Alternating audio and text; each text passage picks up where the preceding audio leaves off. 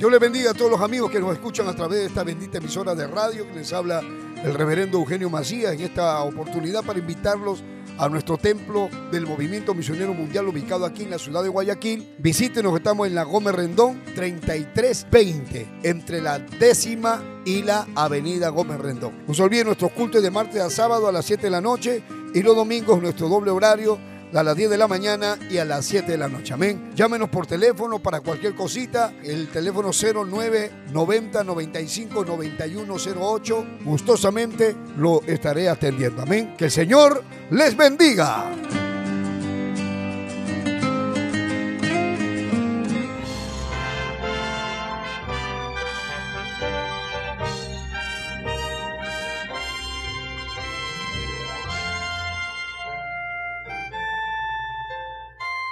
Camino a la verdad. Anunciando el Evangelio de Cristo en estos últimos tiempos, impartiendo la sana doctrina en medio de la apostasía, rescatando a personas del alcoholismo, drogadicción y las pandillas, sanando los enfermos, restituyendo hogares, devolviendo la felicidad a miles de familias, a través del poder de la palabra de Dios en la voz del reverendo Eugenio Macías Corbacho de la Iglesia Cristiana, Movimiento Misionero Mundial. Vuelva a sonreír y encontrar el camino a la salvación. Camino a la verdad.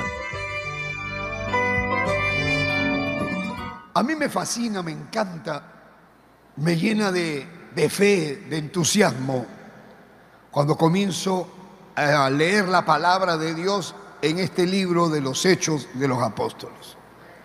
Porque puedo ver el inicio. Porque siempre nosotros hemos querido saber y cómo fue al principio. Y cómo fue que pasaron estas cosas que ahora han llegado hasta, hasta nuestros días. Imagínense, han pasado dos mil años que esta palabra se está predicando. Hoy tenemos las cámaras de televisión Hoy tenemos las redes sociales, nos podemos meter en la cárcel, en los centros de rehabilitación, en las clínicas, en los hospitales, arriba en los cerros, en la casa de los pobres, en la casa de los ricos, en la casa del analfabeto, en la casa del ingeniero, en la casa del religioso, en la casa del artista, del futbolista, del famoso, del desconocido. Y la palabra puede llegar a tantos lugares. Y la gente tiene la oportunidad de recibir el mensaje que antes era muy difícil predicar. Hoy nos encontramos con personas que nos dicen, yo conozco el Evangelio, yo conozco la palabra, yo he sido cristiano, yo soy cristiano, yo me aparté del camino, yo permanezco, pero ahora es más fácil, porque la gente sabe quién es Jesús, saben de la segunda venida de Cristo, saben que Cristo viene. Sin embargo, a pesar de que hoy tenemos más Biblias, hoy tenemos medios, tenemos micrófonos, tenemos parlantes, tenemos, hermanos, muchas maneras de poder llevar la palabra, sin embargo el mundo está peor que antes. Ahora hay más borrachos, más prostitutas, más drogadictos, más traficantes, más gente mala más iglesias. Ahora hay una cantidad de religiones, miles de religiones, miles de dioses. Cada uno cree en el Dios que le da la gana. Y la gente se está muriendo. Y el mundo muere, muere. Y muchos mueren sin conocer la verdad. Sin conocer el Evangelio, se mueren con una religión.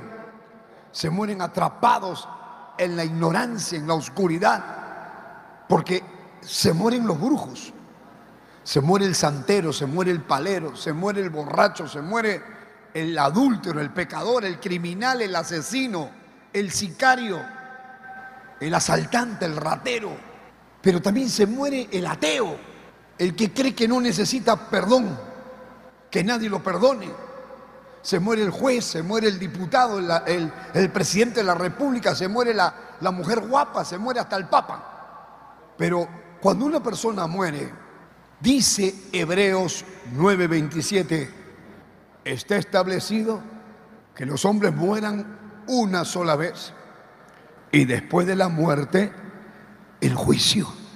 La gente tiene que saber que hay vida después de la muerte. La gente tiene que conocer que la muerte no es lo último, que realmente hay un cielo que ganar y hay un infierno espantoso, que hay un fuego que no se apaga y gusanos que no mueren.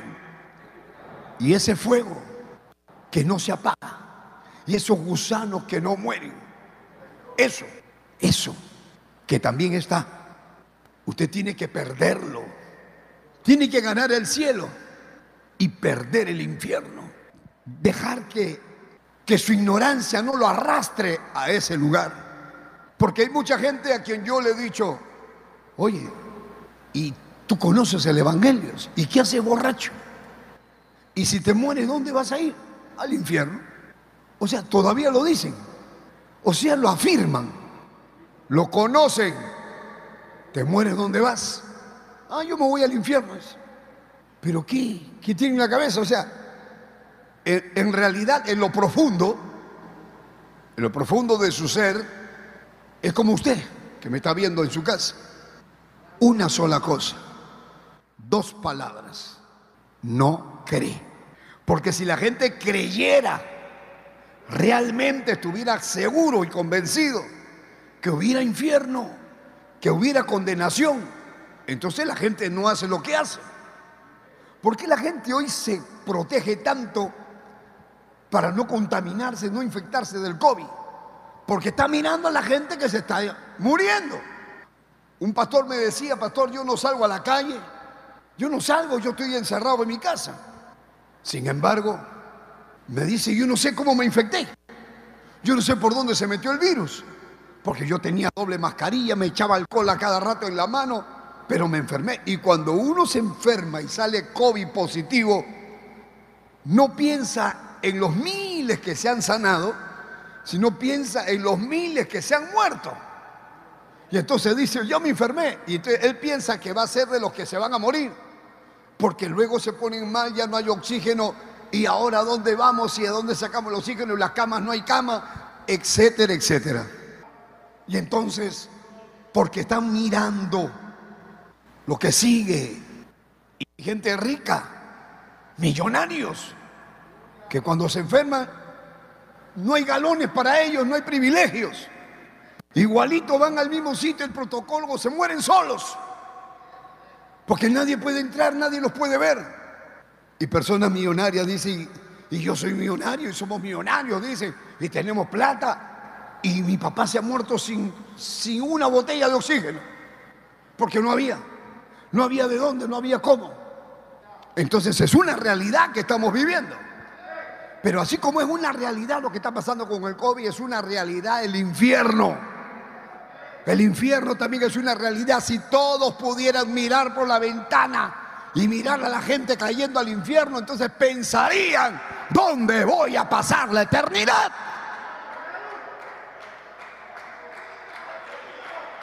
Eso es lo que pasa.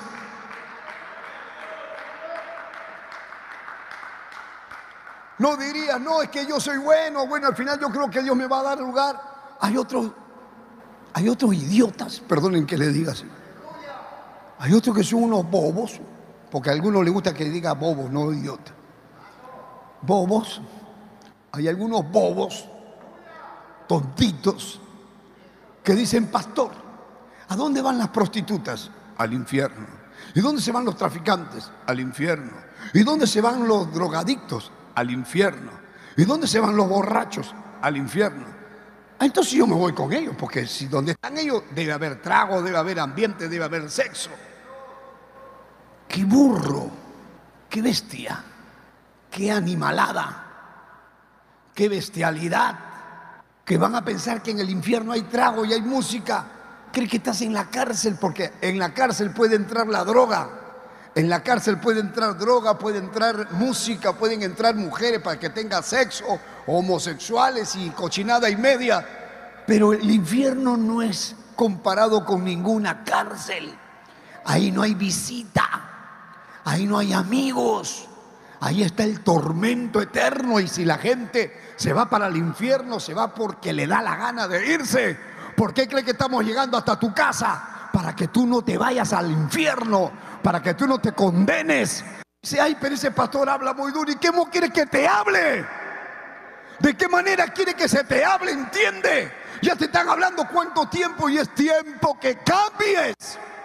Quiero que vean cómo nació la iglesia. Hoy estamos predicando por acá, pero al principio no tenían radio, no tenían televisión, no tenían canal, no tenían micrófono, no había un megáfono. Y todavía nadie conocía quién era Jesús, ni conocían de la salvación del alma, nadie sabía. Sin embargo, hubieron estos hombres valientes que dieron su vida, porque al final todos ellos los matan, a uno por uno lo van a ir matando. Ahora vamos a ir viendo. Hasta el capítulo 5 del libro de los Hechos hemos visto que ha habido una oposición de los religiosos que los han atacado, que los han metido presos a los apóstoles que salieron y han cantado y han alabado, los han azotado, pero salieron contentos. Pero están vivos y están predicando. Y entonces todos los días la gente estaba contenta, feliz, porque ya los dejaron, los dejaron que prediquen. En el verso 38 del capítulo 4, perdón, del capítulo 5, del libro de los Hechos, dice Gamaliel, ahora le digo apartados de estos hombres, apartados de estos hombres y déjenlo ya, porque si este consejo o esta obra es de los hombres, se va a desvanecer, eso va a terminar ahorita. Mas si es de Dios, si esta obra es de Dios, dice Gamaliel, que tenía un testimonio irreprensible. Dice, este hombre dice, mire, el verso 34 dice, entonces levantándose en el concilio un fariseo llamado Gamaliel. ¿Quién era Gamaliel? Doctor en la ley. ¿Quién era Gamaliel? Venerado de todo el pueblo. Pues era un hombre muy reconocido, un, erudito. Y ahí lo vemos, que él con sensatez dice, déjenlos, déjenlos que salgan estos hombres un ratito y vamos a hablar nosotros. O dice, miren, vamos a dejarlos que prediquen, vamos a dejarlos que enseñen su doctrina. Si esto no es de Dios, porque su líder, Jesús el Nazareno, ya lo mataron. Ellos dicen que resucitó, pero ¿dónde está? Ha resucitado, pero no lo vemos. Ellos dirán así. No sabían que Jesús está vivo y está en todas partes. Y por eso se había hecho ese milagro en el paralítico, porque la evidencia sustancial de la resurrección de Cristo estaba ahí. Cuando se levanta el paralítico del templo de la hermosa y entonces ellos no tenían palabras para decir. Y decían, eh, Jesús, Jesús, el que ustedes mataron está vivo y él es el que ha sanado al paralítico. Entonces ahora dice, mire, al final ella se murió. Si esto no es de Dios, también esto va a desaparecer. Y saca algunos ejemplos. Dice, así como, como pasó con Teudas, dice en el verso 36, diciendo que era alguien. A este se le unió mucha gente, fueron como 400 que se le juntaron. Pero también lo mataron y todos se fueron, cada uno se fue a su casa y se olvidaron de Teudas. Así dice también se levantó Judas el Galileo. Está diciendo Gamaliel en el verso 37. Se levantó Judas el Galileo y, y también lo mataron y pereció. ¿Ah? Pero llevó mucha gente, mucha gente lo seguía también. Y muchos lo, lo obedecían. Pero una vez que se murió, todo el mundo se regresó a su casa y se olvidaron de ellos. Ahora se ha muerto el Galileo. Y esto están hablando están enseñando están diciendo y hasta han habido hasta milagros. Dice, miren, si esto no es de Dios, igualito se va a desaparecer.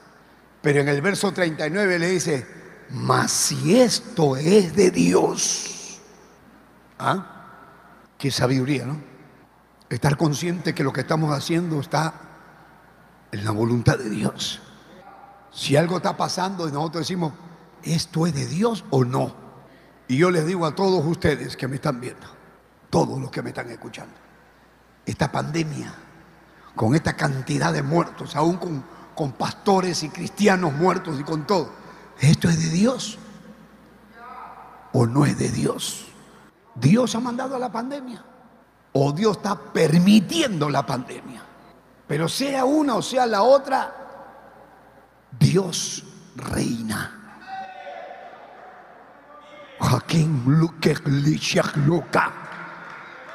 Dios reina. Él manda. Él está por encima de todos los reyes. Y no hay nadie, no hay hombre, no hay poder político, no hay nación, por poderosa que sea, que se atreva a pararse y a decirle a Dios, ¿qué haces? O a enfrentarse o a decirle a Dios, yo hago lo que quiero, nuestros planes son diferentes a ti. Nadie puede levantarse, ir contra la voluntad de Dios. Si a Dios le da la gana, desaparece el COVID así, en una. Si a Dios le da la gana a esas personas que están muriendo, que ya están esperando que se muera, si a Dios le da la gana, los vuelve a levantar de nuevo. Y los saca de la enfermedad, no solamente de COVID, de cáncer, de VIH, de SIDA, de cualquier enfermedad. Si a Dios le da la gana, te saca de la pobreza, de la miseria donde estás. Te saca y te sienta con reyes. Porque Él es Dios. Si a Dios le dio por bendecirte, aunque el infierno completo con el diablo adelante se paran para impedir la bendición que Dios ha querido darte, nadie podrá quitar lo que Dios ya determinó darte. Nadie. Por eso que usted tiene que entender que lo que Dios ha decidido, lo que Dios ha decidido, eso es lo que se hace. Por eso el Señor Jesucristo, cuando enseñó el Padre nuestro, dijo que digamos nosotros, hágase tu voluntad aquí en la tierra, como se hace tu voluntad allá arriba, en el cielo. Que se haga tu voluntad. Arriba y acá abajo. Cuando estaba Jesús en el monte del Hexemaní, él estaba en ese momento en, en su condición humana. Humanamente estaba orando, humanamente estaba llorando, humanamente estaba conmovido. Y él podía ver, él podía ver todo lo que le iba a pasar, cómo lo iban a desfigurar cómo lo iban a golpear, cómo lo iban a azotar, cómo lo iban a crucificar, cómo lo iban a desfigurar. Y él cuando estuvo en el monte del Hexemaní, caían de su cuerpo grandes gotas de sangre.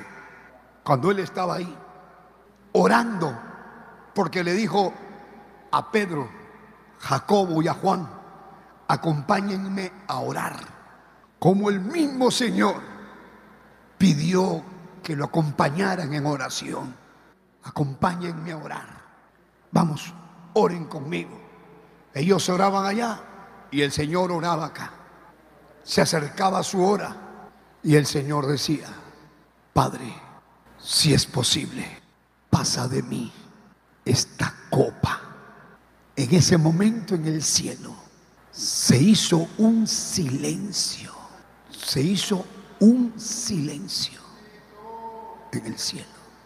Porque todo lo que había pasado hasta ese momento se había venido cumpliendo. Pero humanamente como que Jesús tembló humanamente. Hermano, en el cielo se hizo un silencio, pero dijeron, no puede ser.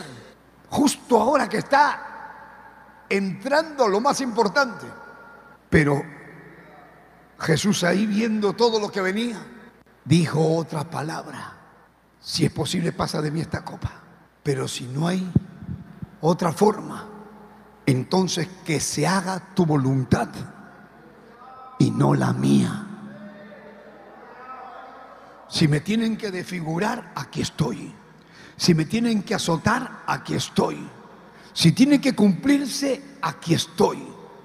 Si tengo que sufrir en tu voluntad, aquí estoy. Que se haga tu voluntad, no la mía.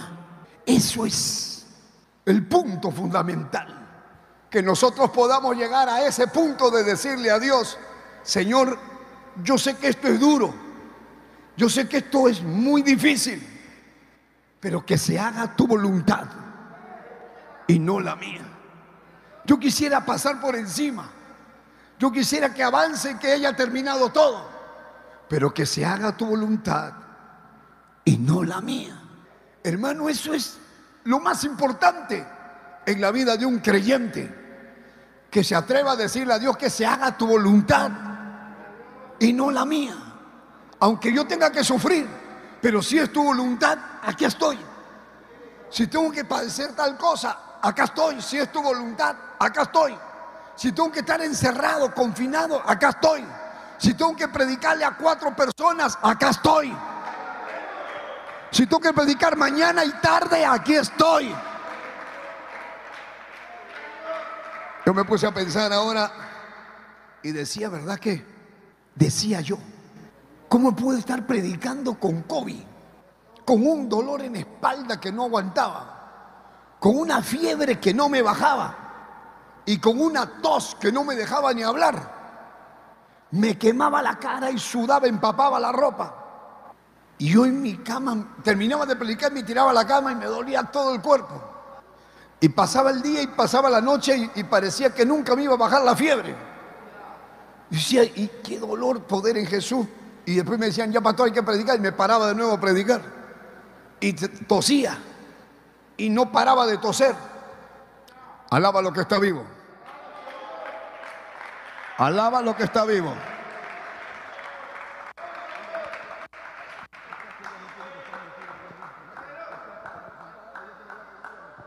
Hermanos, porque si uno piensa, mirando todo lo que ha venido pasando, uno se da cuenta que realmente cualquiera de nosotros pudo haber muerto ya. Porque cualquiera, hay gente que se ha muerto que son más fuertes que usted y que yo. Y han sido más consagrados que tú y, y han estado muertos ahora. Y de un momento a otro se murieron. No puede ser. Hay que ser agradecidos. ¿Por qué les hablo esto? Porque aunque uno tiene que morir, aunque la muerte viene, pero la esperanza de lo que la palabra de Dios nos dice, que hay vida después de la muerte. Hay vida, hay vida, ¿entiende? Hay vida. Y toda la gente que muere, se muere lento. Y en ese proceso Dios trata con la gente. Y el que estaba mal se arregla. Porque dice, me puedo morir, así que me arreglo. Bendito sea el nombre de Jesús de Nazaret. Aquí nos encontramos que había un ambiente, vamos a decir, una iglesia como perfecta, donde todos adoraban, donde todos alababan a Dios. Y se manifestó el poder de Dios de muchas maneras. Gamaliel tenía testimonio. Gamaliel decía, mire, si esto es de Dios, dice el verso 39, no lo podréis destruir. Si esto es de Dios, no lo van a cambiar, no van a poder detenerlo. No sea que tal vez, dice, dice muy bien, no seáis tal vez hallados luchando contra Dios. Qué terrible. Estamos luchando contra la voluntad de Dios. Me acuerdo que una hermanita, que Dios la bendiga, mi esposa estaba muy, muy grave. Yo estaba orando, orando, orando y siempre diciéndole a Dios, gracias por sanar a mi esposa, gracias por sanar a mi esposa, gracias por sanar a mi esposa. Pero mi esposa estaba muy, muy grave y muy grave. Yo seguía insistiendo y seguía insistiendo. Y fui a predicar a una iglesia y esta hermanita me dijo, pastor, usted tiene que entender que Dios la está llamando a su esposa. Dios se la quiere llevar a su esposa. Y usted tiene que ya dejar que se vaya. Déjela que se vaya. Usted está que se resiste y no la suelta. Ya déjela nomás, ya ore que Dios se la lleve. Y yo le dije, hermana, perdóname, pero yo sé que es, si es la voluntad de Dios, se la va a llevar. Pero para eso está la oración. O sea, si yo quiero oro para que no muera. Y si orando para que no muera se muere, porque ya pues la voluntad de Dios no lo puedo detener. Pero yo no voy a rendirme. Voy a seguir orando y voy a seguir pidiéndole a Dios que siga haciendo la obra. Y hasta ahorita está viva mi esposa, por la gracia de Dios.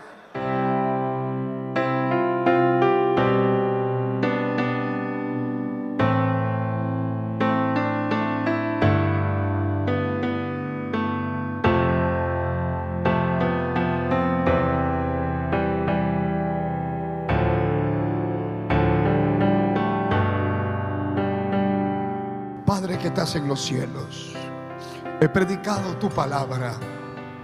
Mira las multitudes de personas que nos ven a través de las redes sociales. Mira los que nos ven acá en el templo, los que nos escuchan en Ecuador y en otros países, en Sudamérica, en Europa, en Centroamérica, Estados Unidos, donde podemos llegar. Te pido que donde hay una vida sincera, aunque haya sido inconverso, apartado, pero hoy regresa a ti, se encuentra enfermo, se encuentra mal. Todo aquel que pide perdón, todo aquel que viene a mí, dice tu palabra, yo no le echo fuera. Tócalo, Señor, ahora. Sálvalo para tu gloria. En el nombre de Jesucristo de Nazaret. Pon tu mano, Dios mío. Toca ahora. Sálvalo para la gloria de tu nombre. En el nombre de Jesús. En el nombre de Jesús. Reprendo a Satanás. Echamos fuera toda obra del diablo. Fuera espíritus inmundos. Fuera brujería. Fuera maldad. Fuera enfermedad. Fuera en el nombre de Jesús.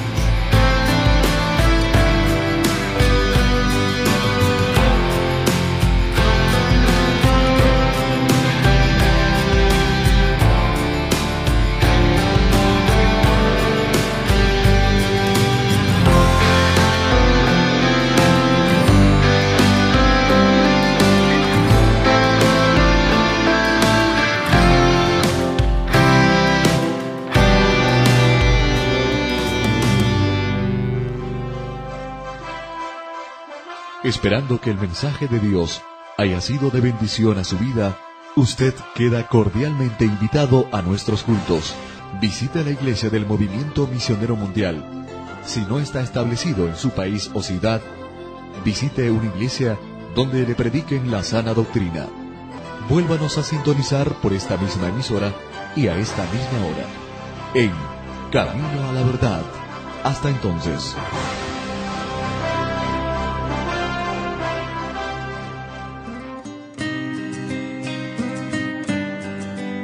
Dios les bendiga a todos los amigos que nos escuchan a través de esta bendita emisora de radio. que Les habla el reverendo Eugenio Macías en esta oportunidad para invitarlos a nuestro templo del Movimiento Misionero Mundial ubicado aquí en la ciudad de Guayaquil. Visítenos, estamos en la Gómez Rendón 3320, entre la décima y la avenida Gómez Rendón. No se olviden nuestros cultos de martes a sábado a las 7 de la noche y los domingos nuestro doble horario a las 10 de la mañana y a las 7 de la noche. Amén. Llámenos por teléfono para cualquier cosita. El teléfono 09 90 95 9108. Gustosamente lo estaré atendiendo. Amén. Que el Señor les bendiga.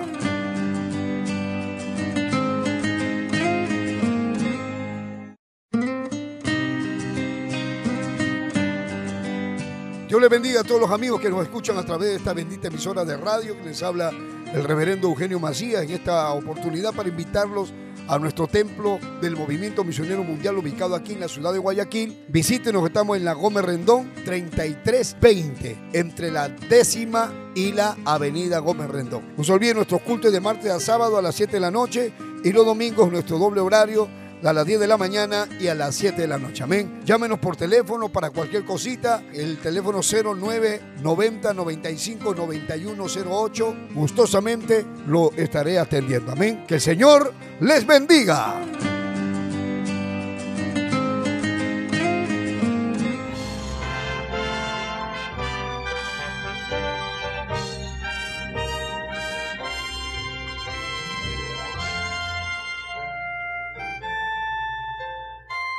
Camino a la verdad. Anunciando el Evangelio de Cristo en estos últimos tiempos. Impartiendo la sana doctrina en medio de la apostasía. Rescatando a personas del alcoholismo, drogadicción y las pandillas. Sanando los enfermos. Restituyendo hogares. Devolviendo la felicidad a miles de familias. A través del poder de la palabra de Dios en la voz del reverendo Eugenio Macías Corbacho de la Iglesia Cristiana Movimiento Misionero Mundial. Vuelva a sonreír y encontrar el camino a la salvación. Camino a la verdad. Hay algunos que creen que tienen más derechos que los otros. No es que nosotros llegamos primero, es que nosotros somos más antiguos. Bendito sea el nombre de Jesús. Y entonces eso hace que uno crea que merezca más atención que los demás. Yo estoy atendiendo a la gente llega uno, abre y se mete. Otros dicen, pastor, ¿puedo? Pastor Toco. Bueno, hay veces yo los, les digo que vengan, que vayan, que vengan. Pero hay algunos que, que no respetan y discuten con los hermanos. Entonces, hay gente que se va de la iglesia cuando ve estas cosas, dice, no, no, esa iglesia es un problema, vámonos a otra iglesia. Pero usted entienda bien claro, en la iglesia primitiva, donde estaba el apóstol Pedro, donde estaba Jacobo, Mateo, Juan, había problemas. Quiere decir que siempre van a haber problemas en las iglesias.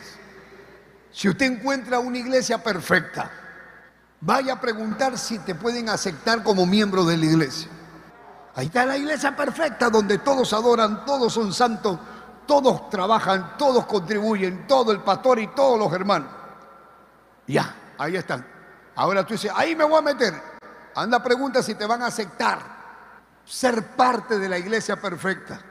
Porque si te dejan entrar, ya la iglesia dejó de ser perfecta. ¿Por qué? Porque entraste tú y porque tú no eres perfecto. Ni yo tampoco soy perfecto. Entonces, hay una realidad. La iglesia no necesariamente tiene que ser perfecta, pero una cosa sí tiene que ser, ser fiel. No soy perfecto, pero soy fiel. La iglesia tiene que ser fiel, fiel a la palabra, fiel a la doctrina, fiel, fiel, fiel. Ahora, los doce, dice, el versículo 2. Entonces los doce convocaron a la multitud de los discípulos y dijeron, oye, no es justo que nosotros dejemos la palabra de Dios para estar sirviendo a la mesa. O sea, no podemos orar, no podemos estudiar la palabra porque ahora tenemos que estar cuidando las mesas, atendiendo a las viudas. Eso no es justo, dice. Porque esa es una realidad. ¿Por qué la gente se, se enfría? Porque dejan la palabra y dejan la oración. Hay muchos que caen. ¿Ha visto pastores que caen? Porque ya no oran. Porque están tan involucrados en la obra que se olvidan del Dios de la obra. O sea, están ocupados en la obra. Que tengo que hacer esto por la obra. Tengo que ir acá por la obra. Tengo que hacer esto por la obra. Pero ya no tiene tiempo para rodearse. Y para orar. Y para ayunar. Y para leer la palabra. Ya no hay el tiempo. Pero esa es sabiduría. Eh, dijeron, espérate, espérate, espérate, espérate. Esto no está bien. No es justo que nosotros estemos atendiendo a las viudas, repartiendo víveres por más plata que traigan y nosotros nos estamos descuidando de las cosas de Dios, de la palabra de Dios y de la oración. Mírese usted mismo, usted que es cristiano, mírese, evalúese usted mismo, porque yo los puedo mirar acá y parece que todos son santos, pero Evalúese usted mismo cuánto tiempo ora, cuánto tiempo lee la Biblia. ¿De verdad está leyendo la Biblia o se la pasa leyendo salmos? No que yo leo, a mí me gusta proverbios, a mí me gustan los salmos. Y no está leyendo los evangelios, no está leyendo el libro de los hechos. Pues estoy enseñando el libro de los hechos. Usted se da cuenta que los apóstoles están diciendo, aunque ya seamos apóstoles, aunque hemos estado con Cristo, aunque somos testigos de su resurrección, aunque le hemos visto resucitado, eso no nos da derecho a dejar la oración ni a dejar las escrituras. Tenemos que seguir leyendo la Biblia, tenemos que seguir estudiando la palabra, no importa quién eres. Tú puedes ser el, pastor que tienes 40, 50 años de pastor o 30 años de pastor, no importa. Eso no quiere decir que ya no vas a leer la Biblia. Tienes que seguir leyendo la Biblia. Tienes que seguir estudiando la palabra. Tienes que seguir. Tienes que seguir orando. Tienes que seguir. Aunque haya sido un instrumento de bendición ayer, aunque te haya Dios usado mucho, aunque tengas muchos testimonios que contar, eso fue ayer, pero tú tienes que seguir orando. Yo tengo que seguir orando, yo tengo que seguir metido, tengo que arrodillarme, tengo que meterme con Dios, tú también. No debemos enfriarnos. Ese es lo más importante. No que la iglesia solo venga, que ayude, que ponga, que ayude al pobre. Eso está bien, pero lo más importante es esto. No dejar la palabra ni tampoco la oración. Dos discípulos dijeron, pastor, ahí dice que eran doce. Claro, porque ahí lo están contando a Matías. Ya no estaba Judas, lo están contando al Matías, al que escogieron. Ellos lo escogieron, estaban los dos. Pero ahora dice, pero esto también, los doce tenían que atender a un montón de gente. Entonces ellos llegaron a una conclusión. Buscad pues, hermanos de entre vosotros. Vamos a buscar siete nada más varones de buen testimonio. Mire el requisito. Para atender a la viuda, hermano. Para atender a la mesa. Varones de buen testimonio. Llenos del Espíritu Santo y llenos de sabiduría. Quienes le encarguemos este trabajo. Y vamos a descargarnos nosotros. Le vamos a dar el trabajo a ellos y nosotros nos iremos a jugar full beat y nosotros nos iremos a ver Netflix.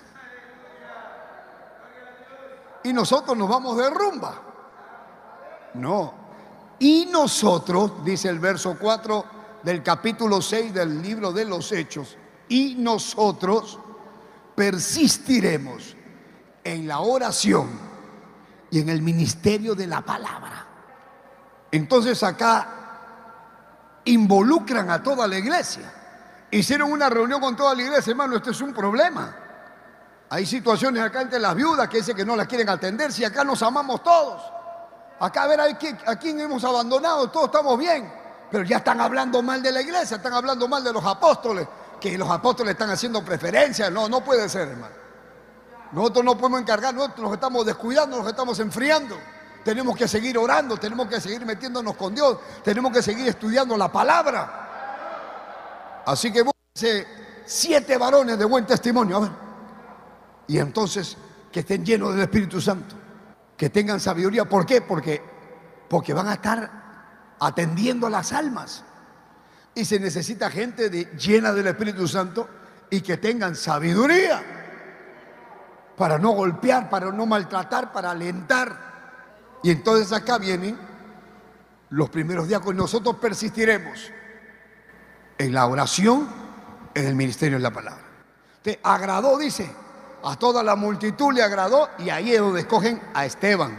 Acuérdense de los nombres. Esteban. Y dice, varón lleno de fe y del Espíritu Santo. Ese era el testimonio que tenía Esteban. Esteban era un hermano, uno más de la multitud pero ahora ya no era uno más, ahora era un diácono, uno encargado. Ya después de los apóstoles estaban ellos. Es donde aparecen las autoridades en la iglesia. Le entregaron el cargo. Dice, Esteban, varón lleno de fe y del Espíritu Santo, a Felipe, a Procoro, a Nicanor, a Timón, a Parmenas y a Nicolás que era prosélito de Antioquía. Todos ellos eran diáconos, dice, a los cuales presentaron ante los apóstoles, quienes orando les impusieron la mano. Ahora usted está viendo cuál es la forma. Se escoge, se impone la mano y se ora. Y se le da la autoridad públicamente. Les impusieron las manos. Porque usted puede ver, por ejemplo, cuando Moisés, cuando Moisés presenta al pueblo a Josué, le dice, él va a ser que me va a suceder y le pone la mano a Josué y ora por Josué. Vamos a ver el libro de el libro de Números, capítulo 27. ¿Lo encontraron? Vamos a ver Números capítulo 27, verso 23. Dice la palabra del Señor. Vamos a ver el verso 22, dice, y Moisés hizo como Jehová le había mandado, pues tomó a Josué y lo puso delante del sacerdote Eleazar y de toda la congregación y puso sobre él que sus manos y le dio el cargo como Jehová había mandado por mano de Moisés. Pero ahora veamos en Deuteronomio capítulo 34. Deuteronomio 34, verso 9. Dice, y Josué, hijo de Nun, fue lleno del espíritu de qué?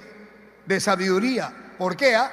Porque Moisés había puesto sus manos sobre él. Y los hijos de Israel le obedecieron. E hicieron como Jehová mandó a Moisés. O sea, usted está viendo que lo que pasó en el tiempo de Moisés, ahora también pasó después de años. 1500 años ahora vemos que en la iglesia también a los que van a ser los que van a servir y van a trabajar también les imponen las manos y oran por ellos. Por eso que en las convenciones ustedes pueden ver cómo presentan a los, a los obreros laicos cuando ya son licenciados les imponen las manos. Y cuando son reverendos los ungen con aceite y encima les ponen la mano que el aceite es símbolo del Espíritu Santo. Y entonces dice el verso 7, y crecía la palabra del Señor. Y el número de los discípulos se multiplicaba, se multiplicaba grandemente en Jerusalén. También muchos de los sacerdotes obedecían a la fe, imagínense, ahora se estaban convirtiendo los sacerdotes.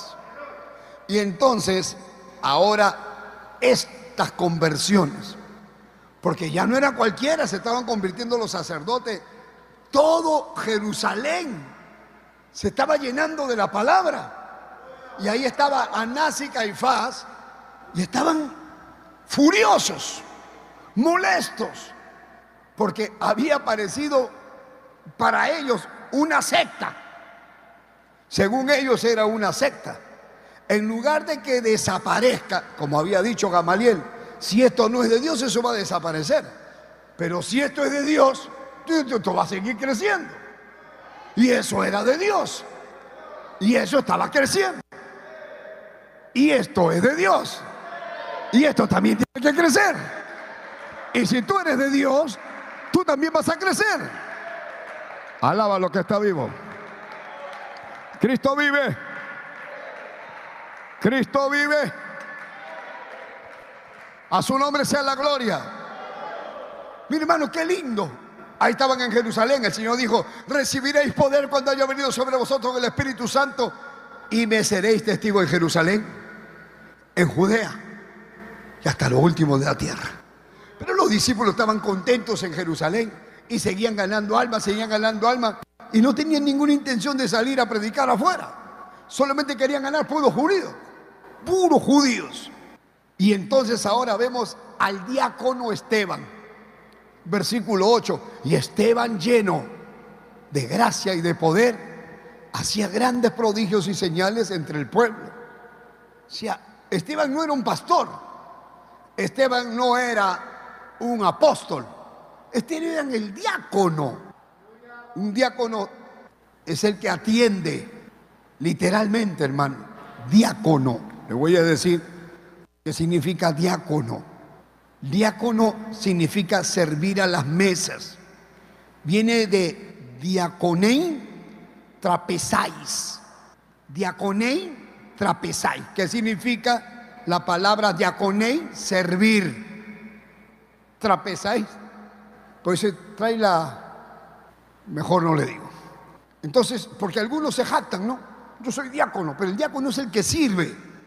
El diácono está para ayudar, para atender. Y ahora usted puede ver que acá están los primeros y luego el apóstol Pablo manda un requisito para los diáconos.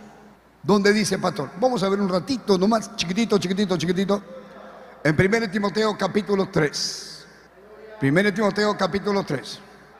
Esto lo dice el apóstol San Pablo. Y que lo sepan en la iglesia católica.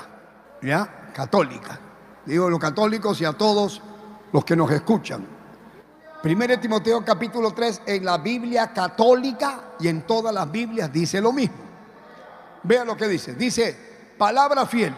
Si alguno anhela obispado, versículo 1, buena obra desea, pero es necesario que el obispo sea irreprensible. Quiere decir que el que va a ser pastor, el que es escogido para llevar la palabra, el ministro, tiene que ser número uno, irreprensible.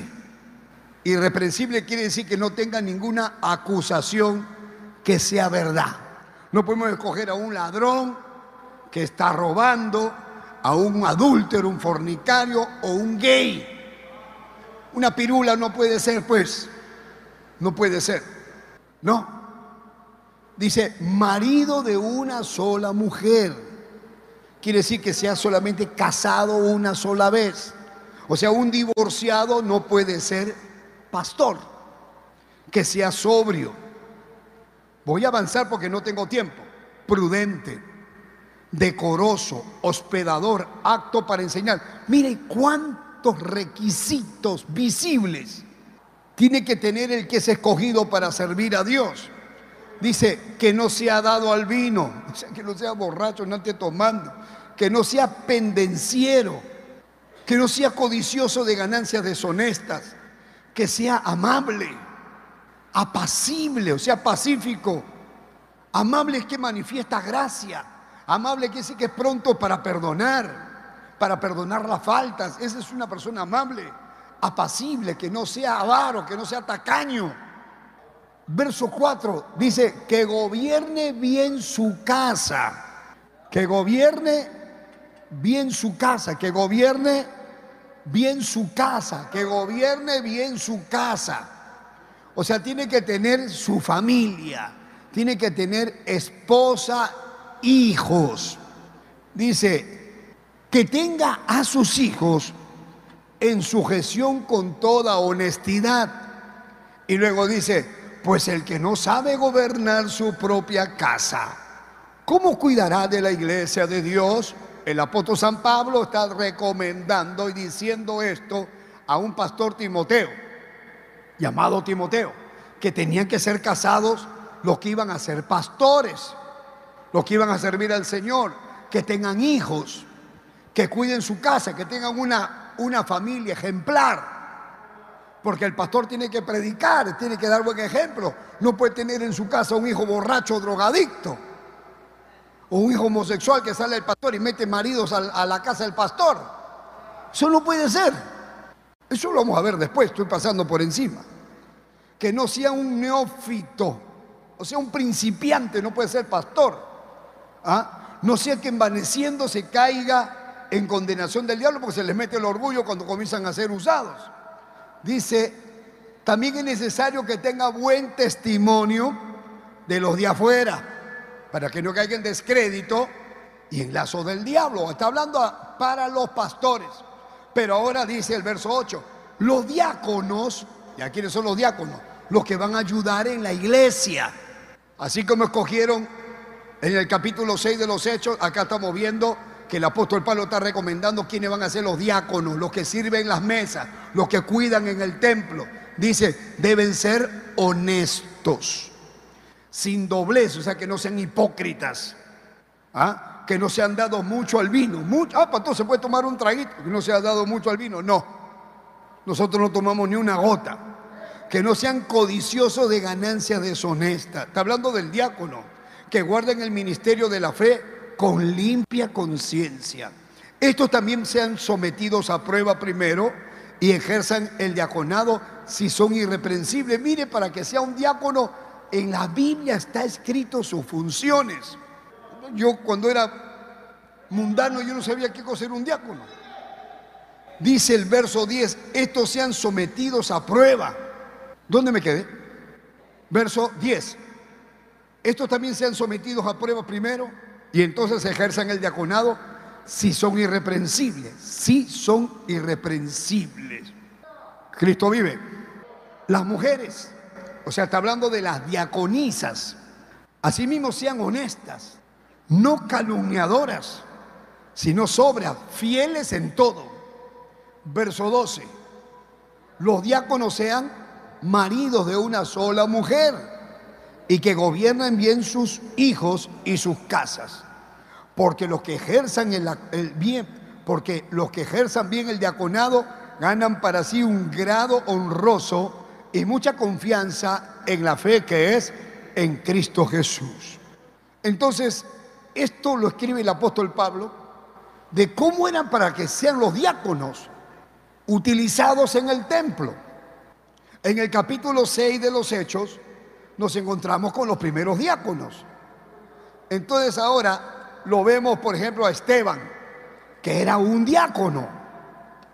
Y este diácono Esteban, que Dios lo usaba con poder, hermano, dice, verso 9, se levantaron uno de la sinagoga llamada los libertos. Los libertos eran aquellos que habían sido liberados, que habían sido esclavos.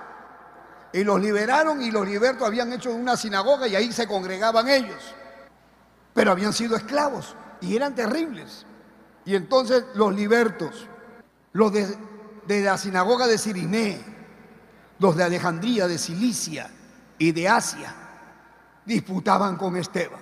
O sea, se juntaron todos esos religiosos y comenzaron a discutir con el diácono Esteban. Y le hablaban de Moisés y le hablaban de la ley. Pero ustedes qué tienen que hacer porque se bautizan, porque por qué ustedes este, guardan el, domingo y no guardan el sábado, porque usted y ya, ya ustedes no hacen sacrificio, ¿por qué? Porque ya vino Cristo y comenzó a predicarles a Esteban. Y ellos no podían, no podían resistir. Y entonces dice, no puede ser. ¿Qué hacemos con este hombre? Verso 10 y no podían resistir a la sabiduría, al espíritu con que hablaba. Entonces ahora viene la maldad. ¿Qué hacemos con este? Porque está convenciendo a todos. Y este es el diácono. ¿Cómo serán los, los, los, los apóstoles? ¿Van a ser peor los discípulos? No, no, no, esto hay que pararlo. Sobornaron ahora para que dijesen que habían oído oír habían oído que había hablado palabras blasfemas contra Moisés y contra Dios. Qué obra del diablo. El testigo falso. Lo mismo que le pasó a Jesús. Y entonces soliviantaron al pueblo. Soliviantar quiere decir que incitaron al pueblo para que se levante en rebeldía. Ya, ya, ya, vamos, vamos, vamos, vamos, todos, vamos, porque estos están por todas, por todo Jerusalén, que se han creído, vamos, vamos, a meternos, vamos. Y se levantan, hermano, y lo trajeron al concilio. Ahora ya no era Pedro, ya no era Juan, ahora lo llevaron al diácono, al concilio. Ahora ahí estaba de nuevo Anás, Caifás y todo lo del Sanedrín, la junta esa grande terrible. Dice, tráiganlo para acá. Pusieron testigos falsos, dice el verso 13. Este hombre, ya no está hablando de Pedro, de Juan, ahora está hablando del diácono. Este hombre no cesa de hablar palabras blasfemas contra este lugar santo y contra la ley. Qué mentira del diablo. Ahora ya, ya Satanás quería frenar esto. Que el Señor lo reprenda y utiliza religiosos para que se levanten contra el pueblo de Dios. Porque los enemigos de la obra no son los ateos, son los religiosos. Los que hablan mal de los hombres de Dios son otros que también dicen que son hombres de Dios. A Jesús no lo mataron los ateos ni los romanos, lo mataron los sacerdotes. Ellos fueron los que incentivaron al pueblo, a Naz y Caifás, levantaron falsos testimonios y lo acusaron a Jesús y lo mandaron a la cruz. Ahora hicieron esto. Le hemos oído decir, dice el verso 14, que este Jesús de Nazaret destruirá este lugar, cambiará las costumbres que nos dio Moisés. Entonces todos los que estaban sentados en el concilio lo miraban con odio, pero cuando se quedan mirando aparece la misericordia de Dios. Y al fijar los ojos en él, vino en su rostro como el rostro de un ángel. Era la oportunidad que ellos tenían de saber que Esteban era un hombre de Dios.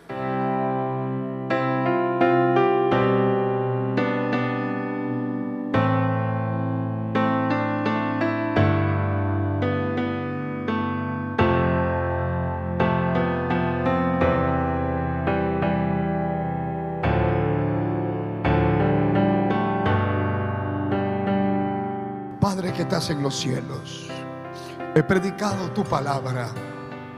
Mira las multitudes de personas que nos ven a través de las redes sociales. Mira los que nos ven acá en el templo, los que nos escuchan en Ecuador y en otros países, en Sudamérica, en Europa, en Centroamérica, Estados Unidos, donde podemos llegar. Te pido que donde hay una vida sincera, aunque haya sido inconverso, apartado, pero hoy regresa a ti. Se encuentra enfermo, se encuentra mal. Todo aquel que pide perdón, todo aquel que viene a mí, dice tu palabra, yo no le echo fuera. Tócalo, Señor, ahora. Sálvalo para tu gloria. En el nombre de Jesucristo de Nazaret. Pon tu mano, Dios mío.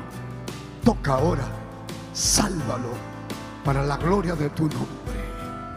En el nombre de Jesús. En el nombre de Jesús, reprendo a Satanás. Echamos fuera toda obra del diablo. Fuera espíritus inmundos. Fuera brujería. Fuera maldad. Fuera enfermedad. Fuera en el nombre de Jesús.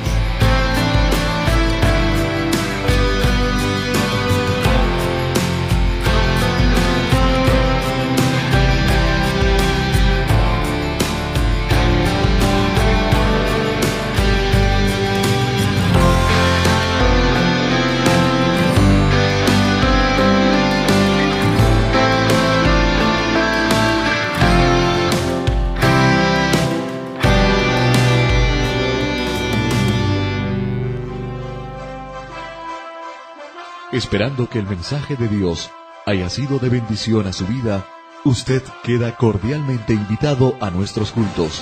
Visite la iglesia del Movimiento Misionero Mundial. Si no está establecido en su país o ciudad, visite una iglesia donde le prediquen la sana doctrina. Vuélvanos a sintonizar por esta misma emisora y a esta misma hora. En Camino a la Verdad. Hasta entonces.